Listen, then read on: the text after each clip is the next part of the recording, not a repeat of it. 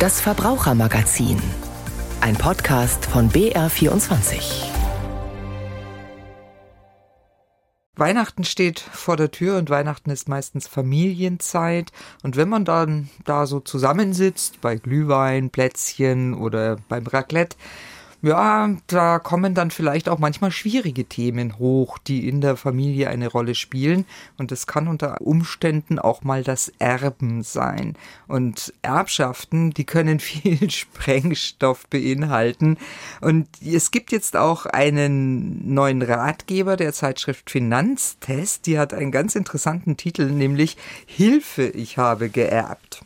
Ich bin Christine Bergmann und bei mir im Studio ist mein Kollege Wolfram Schrag aus der Redaktion Wirtschaft und Soziales. Hallo Wolfram. Hallo Christine. Wolfram, du hast diesen Ratgeber auch gelesen und wir wollen auch darüber sprechen, wie man so manche Klippe beim Erben und Vererben auch umschiffen kann. Aber vielleicht jetzt erstmal nochmal zu dem Ratgebertitel. Der ist ja schon sehr interessant. Ne? Ja, es ist vor allem so, dass ich so einen Titel vorher noch nie eigentlich gelesen habe bei solchen Ratgebern. Da heißt es eigentlich immer Erben leicht gemacht oder so. Also das, das Ganze einfach durchlesen und es läuft alles gut. Und hier scheint sich eine gewisse Veränderung ergeben zu haben. Also Menschen, die schauen das Erbe heute mit anderen Augen an, zum einen. Und wenn man natürlich jetzt ans Erben an sich denken, dann muss man natürlich schon auch sagen, Erben heißt ja auf der anderen Seite auch sterben, das heißt Abschied nehmen.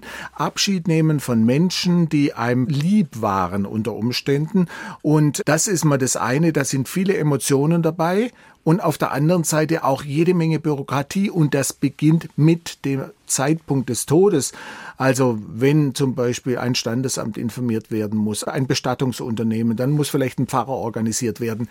Jede Menge Bürokram. Dann hat man eine Wohnung und was ist eigentlich dort? Ja, die hat ja vielleicht einen Mietvertrag und es gibt vielleicht noch andere Verträge, vielleicht nicht nur ein Handy, sondern zwei. Dann gibt es ein Auto, dann gibt es jede Menge, was gibt es? Vielleicht noch eine Wohnung, die vermietet ist, also eine Eigentumswohnung und man steht dann plötzlich ganz dumm da und muss sich überlegen, was mache ich eigentlich mit diesem Nachlass? Und da einen Überblick zu bekommen, ist gar nicht so einfach. Vor allem passiert ja Folgendes, mit dem Tod bin ich bereits Erbe. Ja, manchmal gibt es aber auch nichts zu erben. Ja, das gibt's auch und das will man natürlich auch nicht und deshalb gibt es da tatsächlich auch natürlich man kann auch Schulden erben. Das ist ganz dramatisch.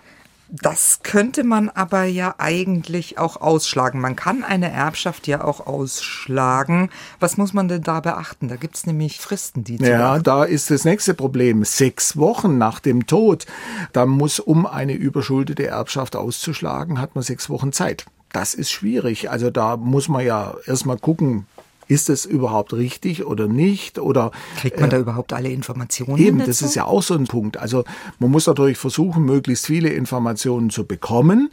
Und wenn es unklar ist, ob man tatsächlich Erbe ist, dann wird die Frist auch verlängert. Aber man muss die schon genau hinschauen. Und vor allem das Rosinenpicken ist natürlich nicht erlaubt. Also ich kann nicht sagen, ich nehme jetzt ein paar wertvolle Dinge, ein Gemälde, ach, das Auto gefällt mir eigentlich auch ganz gut, aber die unbezahlten Rechnungen, die ich im Schreibtisch gefunden habe, gegenüber den Rechnungen, da schlage ich jetzt aus. Das funktioniert nicht. Entweder ausschlagen oder nicht. Da muss man konsequent sein. Und im Übrigen, also, ja, ja es gibt auch noch Bestattungskosten. Die muss man auf jeden Fall tragen. Die muss man auf jeden Fall tragen, auch wenn ja. man das Erbe nicht annimmt. Ja. Mhm. Wenn auf die Erben so viel zukommt, man könnte ja auch mit einem Testament das regeln. Was ist denn eigentlich besser, ein Testament zu haben oder vielleicht keins zu haben? Also man kann mal so ganz generell sagen, als Vererbender hat man mit einem Testament die Möglichkeit, Streit zu vermeiden. Aber die Mehrheit der Deutschen hat effektiv kein Testament, nämlich lediglich rund 40 Prozent regeln das und alle anderen lassen die gesetzliche Erbfolge laufen. Wir haben uns auch noch mal auf der Straße umgehört, wer denn tatsächlich ein Testament schon gemacht hat und warum und wer vielleicht auch nicht. Haben Sie schon ein Testament gemacht? Ja. Was war der Grund dafür? Ja, ich bin Mitte 60, das ist der Grund genug. Es liegt mir jetzt gerade fern, darüber nachzudenken. Also habe ich jetzt noch nicht damit mich beschäftigt, nee. Und Was meinen Sie, wann könnte es dazu kommen? Also ich bin verheiratet mit meinem Ehemann, wir haben jetzt eine Tochter bisher. Ja, so um die 40, 50, aber jetzt Mitte, Mitte Anfang 30, ich weiß nicht. Ja, weil es notwendig war. Ja, weil mein Vater kurz vorher gestorben ist und weil die jetzigen Erbverhältnisse halt so sind, dass man ganz gut als Testament brauchen kann. Haben Sie schon ein Testament gemacht? Ja. Was war der Grund dafür? Ja, weil wir werden älter, meine Frau und ich. Und wir haben Nachkommen und da muss man ein bisschen was regeln. Denn schließlich lebt man nicht ewig. Es gibt genug Probleme mit Testament und ohne Testament gibt es noch mehr. Also ohne Testament, klar, da kann natürlich einiges durcheinander gehen. Aber auch mit Testament, hat der Herr ja auch gerade gesagt, kann es Probleme geben. Welche denn? Nun, der Vererbende regelt ja seinen Nachlass. Und das ist dann in diesem Testament sein letzter Wille. Das birgt Chancen für die Überlebenden, aber kann natürlich auch Risiken mit sich bringen. Und zwar deshalb, weil es vielleicht Dinge aus dem Leben des Verstorbenen sind, von denen man vorher gar nichts wusste. Also Oh ja. da ist dann beispielsweise das nicht eheliche Kind, das bedacht werden soll. Die langjährige Geliebte. Der obskure Verein, dem ein riesiges Vermächtnis zugutekommt. Und gerade wenn man Kinder hat und diese neben dem Lebenspartner erben sollen, hilft schon ein kleines privatschriftliches Testament, dass es auf jeden Fall mal weniger Bürokratie gibt. Denn wenn es nämlich kein Testament gibt, dann gilt die gesetzliche Erbfolge. Dann erben der Mann oder die Frau und die Kinder je zur Hälfte. Und gibt es keine Kinder, dann erbt der Ehegatte auch darüber hinaus die Verwandten, also die Eltern und Großeltern des Verstorbenen, die Enkel und so weiter. Das kann je nach Größe der Familie und des Nachlasses zu unerwarteten Chaos führen, denn das ist dann eine Erbengemeinschaft. Und die Erbengemeinschaft, die will man möglichst verhindern. Warum will man eine Erbengemeinschaft verhindern?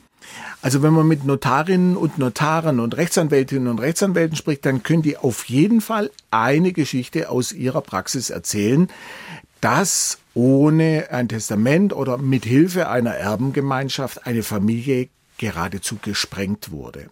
Das kann der Weg ins Unglück sein. Und es gibt dieses treffende Bild in diesem Ratgeber, da schreiben die das so, hinterlässt die verstorbene Person mehrere Erben, kommt die gesamte Erbmasse vom Auto über die Eigentumswohnung, die Bankkonten, die Wertpapiere, selbst das Gerümpel in der Garage und der ganze Hausstand, die kommen in einen Topf und allen Erben gehört ein Teil des Topfes und nicht an den Gegenständen. Das heißt, alles kann nur dann abgewickelt, verkauft, benutzt, bezahlt werden, wenn sich alle auch daran beteiligen. Es gibt natürlich gute Beispiele, dass wo es funktioniert. Also wenn der überlebende Ehegatte und zwei Kinder da sind, die Erbengemeinschaft kann sich finden. Ehegatte bleibt im Haus, Kinder verzichten darauf, ihren Erbteil geltend zu machen. Um auf ein Konto zuzugreifen, müssen die nur eine Vollmacht erteilen und da ist alles in Ordnung. Aber wenn es Streit gibt, entscheidet immer die Mehrheit, allerdings nicht die Zahl der Köpfe, sondern die am Erbteil. Da sind natürlich dann die Ehegatten wieder privilegiert, weil die mit der Hälfte schon mal dabei sind. Aber es gibt natürlich jede Menge andere, die dann vielleicht auf der anderen Seite sitzen. Und es wird vor allem kompliziert, wenn Dinge zu regeln sind. Also man kann zwar, was weiß ich, wenn jetzt ein Sturm das Fenster einschlägt in dem Haus, wo der Verstorbene drin gelebt hat, dann kann man da so eine Ersatzvornahme machen. Das heißt, dann kommt der Glaser und macht das Fenster wieder zu. Aber alles andere wird schon kompliziert. Und wenn dann einer was macht und die anderen sind dagegen, dann gibt's schnell einen Schadenersatzanspruch. Und dann sind, wer da? die Anwälte. Und davon da ab bekommt das Ding eine eigene Dynamik, die nicht gut läuft. Und vor allem, alle Erben in der Erbengemeinschaft müssen kooperieren. Und wenn welche es gibt, die nicht kooperieren wollen, weil die das boykottieren, dann kommt es zum Stillstand, zum Rechtsstreit und das kann sich über Jahre hinziehen. Mhm, Und wie du sagtest, es kann ganze Familien sprengen, ja. Solche Geschichten, glaube ich, kennt fast jeder in seinem Umfeld, die da so passiert sind. Und noch kompliziert äh, wird's ja, wenn minderjährige Kinder auch noch erben. Ne? Ja, denn wenn die Kinder minderjährig sind, dann muss man ja deren Rechte wahrnehmen und gerade bei größeren Nachlässen wird dann unter Umständen ein gesetzlicher Vertreter eingeschaltet. Das ist natürlich in der Regel der überlebende Elternteil. Aber manchmal ist auch das das Familiengericht oder ist es ein Ergänzungspfleger, also jemand, der von außen draufschaut, ob alles korrekt ist. Erstens mal will man das normalerweise ja nicht unbedingt haben, weil das ein bürokratischer Aufwand ist. Vor allem, wenn das also natürlich bis zum 18. oder bis zum vielleicht auch 25. Lebensjahr geht. Und deshalb ist es dann schon sinnvoller, wenn man da das irgendwie vorher regelt. Mhm. Also einfach, um es nochmal kurz zusammenzufassen, wäre es schon sinnvoll, in einem Testament genau zu regeln, wer was bekommt und Erbengemeinschaften eher ja zu vermeiden. Ja, denn die Erbengemeinschaft, die kommt automatisch. Aber wenn ich eine letztwillige Verfügung habe, wie man es ja so nennt, also ein Testament, dann kann man das einfach umgehen. Mhm. Jetzt gibt's ja immer mehr Patchwork-Familien und da wird's ja dann auch nochmal kompliziert. Kann da auch ein Testament helfen? Ja, denn es ist so, dass erbberechtigt sind ja nur die leiblichen Kinder. Also wenn ich mit einer neuen Frau oder mit einem neuen Mann zusammenlebe und einer der Partner bringt Kinder mit in die Ehe ein, dann erben trotzdem nur die Kinder, die von mir abstammen, auch wenn diese unter Umständen in der Familie des Partners leben. Und dann, wenn mich auch die neuen Kinder Mama und Papa nennen, die werden nie was von mir erben. Das muss man einfach so sehen. Das kann man natürlich durch ein Testament anders machen. Interessant ist in diesem Zusammenhang aber auch, also wenn jetzt der verstorbene Ex-Partner zu Unterhalt verpflichtet war, kann der überlebende Partner diese Ansprüche auch gegenüber dem Erben geltend machen. Und zwar auf den Pflichtteil ist er dann beschränkt. Der Pflichtteil heißt, es ist die Hälfte dessen, was er normalerweise sonst bekommen würde. Also Stichwort Pflichtteil, der, der was vererbt, kann eigentlich doch nicht tun, was er will. Das stimmt. Er kann nicht tun, was er will. Es wird auf jeden Fall immer einen sogenannten Anspruch in Geld geben für diejenigen, die er gar nicht bedenkt. Und nur in Ausnahmefällen kann er wirklich Menschen auch enterben. So dieses Wort, ich enterbe dich. Ja, das funktioniert aber nur dann, wenn er eine schwere Straftat, sogar vielleicht gegen den Vererbenden auch versucht hat. Dann kann man enterben, aber ansonsten wird er immer einen Pflichtteil bekommen und das ist sein Geldanspruch. Also er bekommt dann kein Grundstück, er bekommt aber einen Anspruch in Geld und der ist die Hälfte dessen, was er normalerweise als Erbteil bekäme. Hm. Jetzt haben wir eine ganze Menge über das Testament gesprochen. Jetzt reden wir mal drüber, wie macht man denn ein Testament? Was muss ich beachten? Naja, es ist ein Blatt Papier und das ist es. Also das muss man dann unterschreiben und mit einem Datum versehen.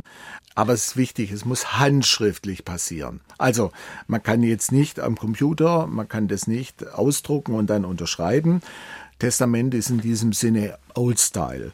Und bei der Formulierung ist man allerdings frei. Doch da gibt's dann wieder jede Menge Fallstricke, vor allem dann, wenn die Erbschaft groß ist und viele bedacht werden sollen und komplizierte Familienverhältnisse zu bedenken sind. Also wenn der einzige Gegenstand, wirklich teure Gegenstand innerhalb der Erbenmasse ist ein Auto im Wert von 100.000 Euro, theoretisch natürlich. ja. Und der Vererbende sagt dann, ich vermache meiner Freundin dieses 100.000 Euro, dann ist es eigentlich kein Vermächtnis im engeren Sinne, sondern er meint damit eigentlich, er setzt sie als Erbin ein. Das sind Interpretationsfragen und die können unter Umständen ganz kompliziert sein. Also dann vielleicht doch lieber juristische Hilfe? Ja, da kann man zum Beispiel zum Notar oder zur Notarin gehen. Das kostet dann zwar etwas, aber man ist dann auf der sicheren Seite. Also sagen wir einfach mal so, Nachlasswert 100.000 Euro, muss man Notargebühren bei einem Einzeltestament von 440 Euro bezahlen. Und wenn es eine Million wäre, dann sind es 2.260 Euro. Und wenn ein gemeinschaftliches Testament, also von Zweien errichtet wird, einem von Partnern, dann gibt es einen Rabatt. Die kosten dann nicht genau doppelt so viel, sondern ein bisschen weniger. Aber Notare wissen vor allem, wie sie diesen letzten Willen herauskitzeln können. Die fragen dann, wie meinen Sie denn das wirklich, Herr Müller? Und das ist der Vorteil, auch noch, dass der Notar dieses Testament dann im zentralen Testamentsregister hinterlegt. Und das wird dann automatisch an das Nachlassgericht geschickt und damit ist das auf der sicheren Seite. Mhm. Wenn ich jetzt aber das Testament nicht hinterlegt habe und ich finde das Testament zu Hause, wenn zum Beispiel mein Partner gestorben ist, Was mache ich dann damit? Mache ich das jetzt einfach auf und wenn es mir nicht passt, entsorge ich es mal schnell im Altpapier oder so? Naja, das sollte man besser nicht tun. Also im Altpapier sollte man sowieso nicht entsorgen. Aber nein, man macht sich einfach strafbar in dem Moment, wenn man es vernichtet. Es besteht nämlich eine sogenannte Ablieferungspflicht gegenüber dem Nachlassgericht. Das gilt im Übrigen auch bei Zweifeln, ob es vielleicht gar nicht echt ist, das Dokument, ob es vielleicht gar nicht mehr gültig ist, weil es vielleicht noch ein späteres Testament gibt, was tatsächlich beim Notar irgendwie gemacht wurde. Es gibt Leute, die machen mehrere Testamente über verschiedene Jahre und Jahrzehnte hinweg. Und vielleicht taucht ja noch eines auf, aber wenn man eines findet, muss man es auch abgeben. Hm. Wie ist das jetzt eigentlich, wenn ich ein Testament gemacht habe, ich habe es beim Notar hinterlegt, dann mache ich aber noch ein neues, das habe ich aber zu Hause rumliegen. Gilt dann trotzdem das Neue? Es gilt immer das Letzte. Also das ist ein ganz wichtiger Punkt auch dabei. Deshalb muss man es ja auch abliefern, dass eben auch der wirkliche, tatsächlich ja, letzte Wille des Verstorbenen dann auch wahrgenommen wird. Und dann wird es auch nur dieses berücksichtigt. Mhm. Und wie wird das Testament dann eröffnet? Man kennt das ja irgendwie so aus den amerikanischen Filmen. Da ist das immer mit großem Primborium verbunden. Ist das bei uns auch so? Ja, in der Regel nicht. Also das wird nicht öffentlich gemacht. Da ist die Rechtspflegerin oder der Rechtspfleger im Nachlassgericht und die macht ein Protokoll die sogenannte Eröffnungsniederschrift und äh, dieses äh, wird mit einer Kopie des Testaments an die Personen verschickt, die erben sollen, ein Geschenk erhalten oder ein Vermächtnis bekommen und zudem werden auch diejenigen informiert, die nach der gesetzlichen Erbfolge eigentlich erben würden. Und dann gibt es in diesem Schreiben dann den Hinweis, äh, dass die Person nach den Unterlagen als Erbe in Betracht kommt. Und die gesetzlichen Erben bekommen dann den Hinweis, dass sie eben Pflichtheitsrechte haben. Das heißt, dass sie eben nur einen Ersatz in Geld bekommen. Und wenn es unklar ist, wie das Testament auszulegen ist, dann macht das Nachlassgericht einen Auslegungsvorschlag. Aber das heißt zwar Nachlassgericht, ist aber ein rein amtliches Verfahren. Es ist also kein Urteil, sondern ein rechtlicher Hinweis. Den Rest müssen die Hinterbliebenen dann in die Hand nehmen. Und wenn sie meinen, dass es ganz anders ist, dann müssen sie da dagegen vorgehen. Du hast vorher schon mal angesprochen, es gibt auch gemeinschaftliche Testamente von Ehepaaren oder Lebenspartnern. Man nennt es auch Berliner Testament hier bei uns. Was ist da das Besondere daran? Also erstmal muss man ganz klar sagen, es ist ein typisch deutsches Format sozusagen. Das gibt es in anderen Ländern nicht. Ist vielleicht ein Ausfluss der Hausfrauenehe dass eben Männer in der Regel ja früher sterben und Frauen dann eben nicht mittellos dastehen sollen. Und deswegen setzen sich die Ehegatten gegenseitig zu Erben ein. Und wenn dann beide tot sind, dann sollen die Kinder erben. Das ist eigentlich so das, das Prinzip. Das heißt, die Kinder haben keinen Zugriff drauf. Man kann es auch ausdrücklich verbieten, beziehungsweise wenn sie Zugriff haben wollten, dann würden sie auf den Pflichtteil gesetzt, würden also nicht mehr richtig erben, sondern nur noch einen Ausgleich in Geld bekommen. Also das ist eigentlich halt eine ziemlich drastische Folgen eigentlich auf viele Jahre hinweg. Denn selbst dann, wenn man noch mal heiraten würde und einen neuen Partner hat, der einen vielleicht über Jahre hinweg pflegt und da sagt man zu dem, Mensch, es wäre doch schön, wenn du in unserem gemeinsamen, ja von mir bereits gebauten Haus weiter wohnen könntest. Auch das geht leider nicht. Denn da gilt das Berliner Testament und das Berliner Testament sieht halt nicht vor, dass jemand anders eingesetzt wird.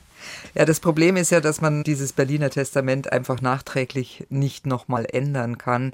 Äh, allerdings muss man ja auch sagen, du hast es angedeutet, die Kinder haben jederzeit ihren Pflichtteil, den sie einfordern können.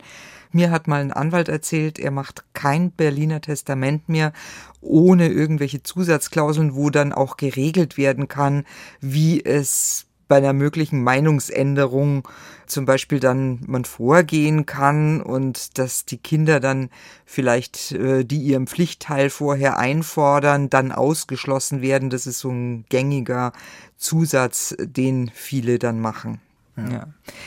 Wie ist es denn jetzt bei der Erbschaftssteuer? Wann ist denn eigentlich Erbschaftssteuer fällig, beziehungsweise wie vermeide ich mit einem Testament, dass meine Nachfolger Erbschaftssteuer zahlen müssen?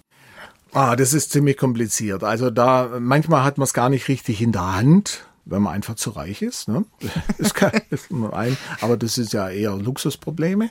Gerade beim Berliner Testament gibt es tatsächlich ein Problem. Und zwar deshalb, weil es für das Recht sind es zwei Erbschaften. Das heißt, es werden zweimal unter Umständen Erbschaftssteuern fällig, je nachdem, wie hoch der Nachlass einfach ist. Aber man muss auf der anderen Seite auch sagen, Ehegatten haben einen Freibetrag von 500.000 Euro. Und wenn das Haus dann eine Million wert ist, dann heißt es, dass man dann 19 Prozent Erbschaftssteuer zahlen muss. Nein, heißt es nicht, weil nämlich das Familienheim geschont wird aber man muss dafür dann auch gucken, dass man zehn Jahre weiter drin wohnen bleibt. Und da ist tatsächlich auch das Finanzamt, schaut da wirklich ganz genau drauf. Also wer die Immobilie vermietet, verpachtet, der wird steuerpflichtig. Und wenn man nochmal heiratet, dann ist es okay, aber er muss halt drin wohnen bleiben in diesem Haus. Mhm. Kann man das Ganze ein bisschen umgehen, indem man sozusagen mit warmer Hand etwas verschenkt? Ja, also das ist sozusagen das Schenken auf den Todesfall, die Schenke auf den Todesfall. Das ist dieses Vererben mit warmer Hand. Hört sich irgendwie nett an, ist aber tatsächlich eher kompliziert eigentlich. Denn erstens mal muss ich ja Geld übertragen auch. Ich muss ja einen Teil dessen, was ich als Erbe habe, auch weggeben. Und nachher falle ich irgendwie doch in, habe ich eine Riesenkosten, dann könnte es unter Umständen schwierig sein. Man kann damit Steuer vermeiden. Wenn man das zehn Jahre hat, dieses Geld, dann ist man tatsächlich aus der Steuerpflicht rausgefallen. Aber wer will schon in diese lange Zeit hinein das planen? Das sind nicht allzu viele. Und man muss auch natürlich dazu sagen, stirbt der Vererbende dann doch früher, dann fällt alles wieder in den normalen Nachlass und in die normale Steuerpflicht und dann äh, wird es War alles umsonst. Ja, nicht umsonst. Ich meine, ich erbe ja was. Das muss man ganz klar sagen. Das sind Luxusprobleme. Ich habe für eine Erbschaft nichts getan. Ich bin Erbe geworden qua Glück dass ich in der richtigen Familie gelandet bin. Und deswegen sagt natürlich auch der Staat, da sollst du ein bisschen mehr als nur den Zehnten zahlen. Mhm. Und deswegen schauen wir auch genau dahin. Genau. Ja. Zum Schluss noch der aktuelle Ratgeber Hilfe, ich habe geerbt. Wir haben ja über den Titel schon gesprochen. Wo gibt's den? Ja, der wird herausgegeben von der Stiftung Warentest und der Zeitschrift Finanztest. Der hat 192 Seiten, ist wirklich nett zu lesen, kann man tatsächlich sagen. Kostet 22,90 Euro und man kann den auch dort bestellen. Vielen Dank. Wolfram Schrag war bei mir im Studio aus der Redaktion Wirtschaft und Soziales. Danke dir. Ja, aber gerne doch. Und das war auch schon das Verbrauchermagazin für heute. Am Mikrofon war Christine Bergmann.